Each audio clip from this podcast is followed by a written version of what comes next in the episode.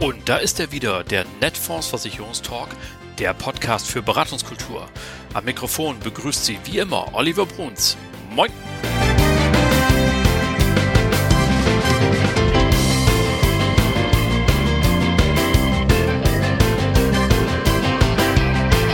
Hallo und Tag auch aus Hamburg. Moin zur 52. Folge Ihres Lieblingspodcasts, dem Netfonds Versicherungstalk. Und schön, dass Sie auch dieses Mal wieder eingeschaltet haben, dass Sie wieder streamen, dass Sie uns wieder hören, wo immer das auch ist. Da wäre ich auch nochmal gespannt, wo Sie uns so genau eigentlich hören. Auf alle Fälle, der Netfonds Versicherungstalk, Ihr Maklerradio für mehr Akquisition und für mehr Umsatz. Was haben wir heute im Schaufenster für Sie? Die Netfonds News vom 23. Februar 2022. Mehrheit der Beamten hat keine Diensthaftpflichtversicherung. Jede Menge los in der gesetzlichen Rente. Der GKV droht ein Rekordminus. Und nochmal Rente, bei der Aktienrente wird die Versicherungsbranche wohl keine Rolle spielen.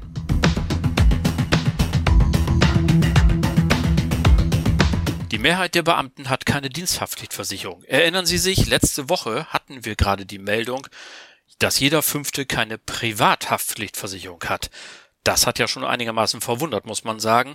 Nun kommt gleich eine weitere Meldung hinterher, denn das Institut YouGov hat im Auftrag der sympathischen Check24-Familie eine weitere Umfrage getätigt, dieses Mal mit dem Ergebnis, nur 25 Prozent der Beamten und Beschäftigten im öffentlichen Dienst haben eine Diensthaftpflichtversicherung. Das ist ebenso erstaunlich wie die Meldung von der letzten Woche, denn diese Diensthaftpflichtversicherung ist genau dafür da, dass diese Gruppen während der Arbeitszeit abgesichert sind. Die Privathaftpflicht gilt nämlich nicht während des Dienstes. Und viele Beamte sind natürlich immer wieder besonderen Situationen ausgesetzt. Also denken wir an Blaulichtfahrten zum Beispiel oder an die Aufsichtspflicht von Lehrern. Dieses ruckzuck mal eben ähm, unterlaufen oder gebrochen oder so, das geht ratzfatz. Auf dem Forum öffentlicher Dienstnews wurde zum Beispiel ein Fall geschildert, bei dem ein Polizeibeamter 4.500 Euro Schadensersatz zahlen musste. Was war passiert? Er hat versehentlich Superbenzin statt Diesel in das Dienstfahrzeug getankt. Ja, da muss man ein bisschen schmunzeln, aber so ist das doch. Wenn der privat immer ein anderes Auto fährt und gerade in Gedanken war, vielleicht im Stress oder so, dann hat er halt den falschen Rüssel in den Tank gehalten und schon ist das Malheur passiert. Ich glaube, dass bei keinem anderen Lebensrisiko der Satz so sehr gilt wie bei der Haftpflicht, nämlich ein Risiko, das jeden bedroht, aber nur wenigen passiert. Doch wenn, dann kann es eben richtig, richtig wehtun. Die gesetzliche Grundlage für die Diensthaftpflicht ist übrigens der Paragraph 839 BGB Haftung bei Amtspflichtverletzung. Da steht in Absatz 1 Verletzt ein Beamter vorsätzlich oder fahrlässig die ihm einem Dritten gegenüber obliegende Amtspflicht, so hat er dem Dritten den daraus entstehenden Schaden zu ersetzen. Fällt dem Beamten nur Fahrlässigkeit zur Last, so kann er nur dann in Anspruch genommen werden, wenn der Verletzte nicht auf andere Weise Ersatz zu verlangen vermag. Zitat Ende. Also, liebe Vermittelnden, wieder ein Grund mehr, auf neue Kunden zuzugehen. Vielleicht demnächst können wir ja wieder an die Kneipentische gehen, auf Partys, wo man ins Gespräch kommt und einer fragt, ey, was machst du denn? Und sagt, ich habe gehört, du bist Lehrer. Ganz kurze Frage zur Diensthaftpflicht. Also, da ist man ruckzuck im Gespräch, kann auf Kunden oder auf Akquisitionen zugehen und erneut die Sinnhaftigkeit einer Diensthaftpflicht ansprechen und schon hat man ein Stein im Brett. Jede Menge los in der gesetzlichen Rente. Das kann man wohl sagen. Wir haben ja eine neue Bundesregierung und wo wir diesen Podcast hier hören, ist sie auch ziemlich genau zwei Monate im Amt. Und der Bundesfinanzminister Christian Lindner von der FDP, der hat sich einen neuen Berater ans Haus geholt. Aus Freiburg kommt der Ökonom Lars Feld. Das ist ein ganz besonderer Mann, unter anderem deswegen, weil er schon einmal einer der Wirtschaftsweisen war und nun wird er, Achtung, wörtlich persönlicher Beauftragter des Bundesministers für Finanzen für die gesamtwirtschaftliche Entwicklung. Das macht er übrigens ehrenamtlich, er bleibt hauptberuflich Professor in Freiburg Dieser Mann, Lars Feld, gilt als Verfechter einer angebotsorientierten Wirtschaftspolitik. Das ist, so war es bei tagesschau.de zu lesen, eine Theorie, die wirtschaftliches Wachstum vor allem durch Steuerentlastung für Unternehmen und Deregulierung schaffen möchte. Was hat das nun mit uns in unserer Branche zu tun? Mit der Rente? Ganz einfach, er gilt nämlich auch als Verfechter eines höheren Renteneintrittsalters. Das sei schon mehrfach ausgerechnet worden und durchgerechnet und immer wieder hin und zurück und man käme immer wieder auf die Idee, 70 Jahre wäre das optimale Renteneintrittsalter. Warum? Weil die Rente an die gestiegene Lebenserwartung angeglichen werden muss. Und dazu passt auch gut eine Nachricht aus dem Bundeswirtschaftsministerium.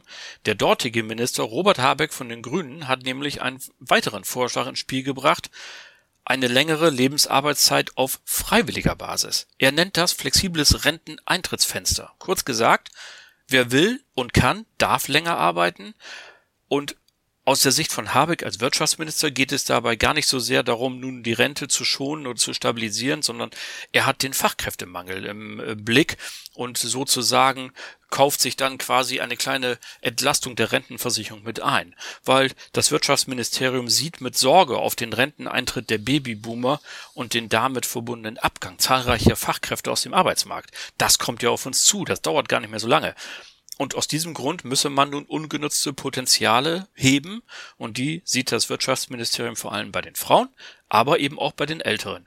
Und ganz ehrlich, warum auch nicht? Warum muss einer, der mit 67 noch fit ist, der jetzt vielleicht nicht gerade 40 Jahre hochkörperlich gearbeitet hat, der in allen Belangen mithalten kann, der eine tolle Erfahrung hat, großes Wissen, warum soll der nicht einfach sagen können, weißt du was, ich habe einfach noch Bock, ich mache noch ein, zwei Jahre weiter. Ich finde das eine gute Idee. Es ist also insgesamt jede Menge los in der Rentendiskussion und äh, das ist ja auch immer gut für unsere Geschäft, für unsere Profession, weil dadurch das Thema immer aktuell bleibt. Und wenn Sie wissen wollen, wie es politisch weitergeht, schalten Sie einfach jeden Mittwoch hier ein, dann verpassen Sie nichts.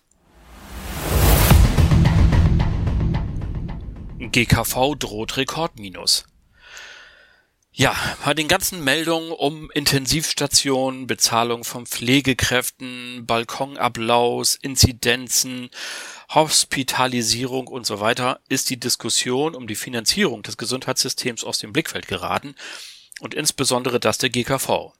Aber das hat jetzt ein Ende, denn zum einen erhält die gesetzliche Kasse insgesamt in diesem Jahr rund 28,5 Milliarden Euro aus dem Bundeshaushalt. Das ist eine Verdoppelung zum Vorjahr. Das muss man sich auf der Zunge zergehen lassen.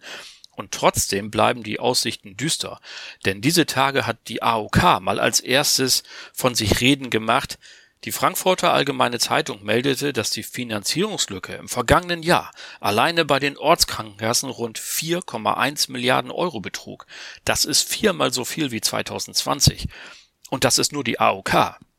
Alle anderen Kassenarten, die Ersatzkassen, die Betriebs- oder Innungskrankenkassen, die hatten unter dem Jahr auch schon gemeldet, dass sie nicht mit ihrem Geld hinkommen. Und wenn deren endgültigen Zahlen kommen, dann dürfte das nicht wahnsinnig viel besser aussehen. Da kommt also die nächste Herausforderung auf die Politik zu und für Sie natürlich wieder einmal Rückenwind, denn Sie können entweder auf den Kassenwechsel zu sprechen kommen oder, da wo es passt, gleich über eine private Krankenvollversicherung nachdenken.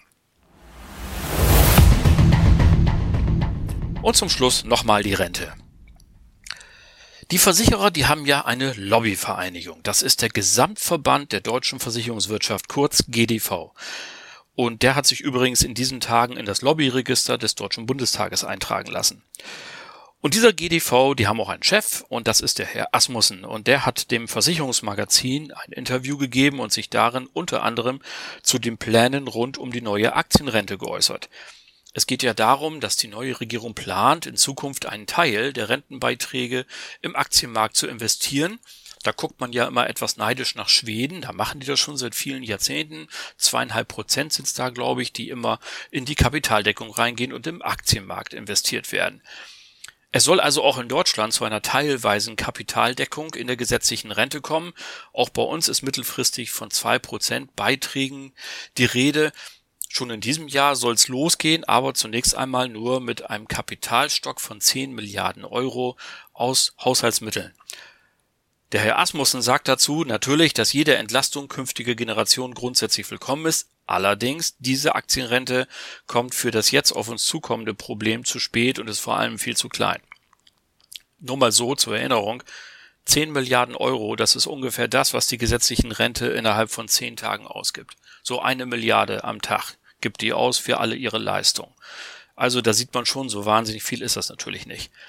Und weiter ist sich der Chef des GDV sicher, dass die Versicherungswirtschaft bei diesen Plänen der Bundesregierung außen vor bleibt. Da soll es ja in Zukunft einen staatlich gemanagten Fonds geben, der eben nicht von der Individualwirtschaft, äh, von der Privatwirtschaft betrieben wird. Es soll keine individuelle Kapitalbildung geben mit eigenen Rentenansprüchen, sondern aus diesem Topf soll die gesamte Rente gefördert werden.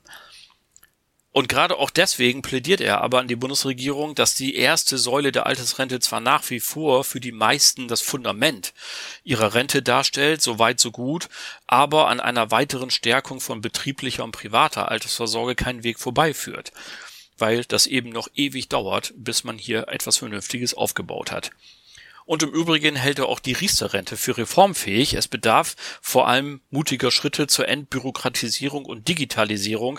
Dann sei da durchaus noch was zu machen, dieses Modell auch in Zukunft noch sinnhaft einzusetzen. Und er wurde auch in dem Interview noch auf etwas angesprochen, was uns hier in diesem Podcast ja häufig beschäftigt hat. Denn vielleicht erinnern Sie sich, der GDV hatte im Frühjahr des vergangenen Jahres, meine ich, war es, ins Gespräch gebracht, man könne sich auch ein standardisiertes Altersvorsorgeprodukt von der Versicherungswirtschaft vorstellen, das auch ohne Beratung abgeschlossen werden kann. Und das hat einen riesen Widerhall in der Branche gegeben. Also ganz vorneweg war der Chef vom Bundesverband Deutscher Versicherungskaufleute, Michael Heinz, der ein Interview nach dem nächsten gegeben hat und gesagt hat, das kann ja wohl überhaupt gar nicht wahr sein, dass hier also die Versicherungswirtschaft von selber ein digital ohne Beratung abzuschließendes, abzuschließendes Altersvorsorgeprodukt ins Spiel bringt das widerspräche ja allen Gedanken des Verbraucherschutzes und das geht überhaupt nicht. Und äh, er hat ihn hier also auch wirklich ein, ein, äh, eine massive Abkehr vom Beratungsgedanken ähm, vorgeworfen. Asmussen meinte nun dazu, er habe lediglich angeregt, ein Standardprodukt auch digital abschließen zu können, aber nicht nur. Es müsse auch weiter über die Zugänge einer Beratung selbstverständlich abschließbar sein und es kann natürlich auch hybride Formen geben, so teils digital, teils ähm, durch menschliche Beratung, je nachdem, was der Kunde halt wünscht. Also, es bleibt wahnsinnig spannend, was die Rente angeht. Es ist immer was los und für uns immer gut, wenn es im Gespräch ist, weil dann haben Sie auch immer Anknüpfungspunkte bei Ihrem nächsten Gespräch mit dem Kunden. Wir bleiben für Sie am Ball und halten Sie auf dem Laufenden.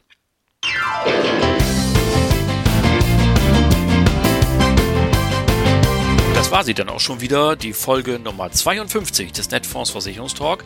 Danke an Sie alle fürs Zuhören. Die nächste Folge gibt es dann am 2. März 2022. Dann gibt es nicht nur die Nachrichten, sondern es gibt auch ein paar News über die beginnende Motorradsaison. Darüber wollen wir uns unterhalten und auch hier gibt es jede Menge Möglichkeiten, auf Kunden zuzugehen. Für mehr Akquise und für mehr Umsatz, denn dafür sind wir da. Ihr Maklerradio. Bleiben Sie uns bis dahin gewogen und vor allem bleiben Sie gesund. Allen Kranken gute Besserung. Schöne Grüße aus Hamburg, Ihr Oliver Bruns.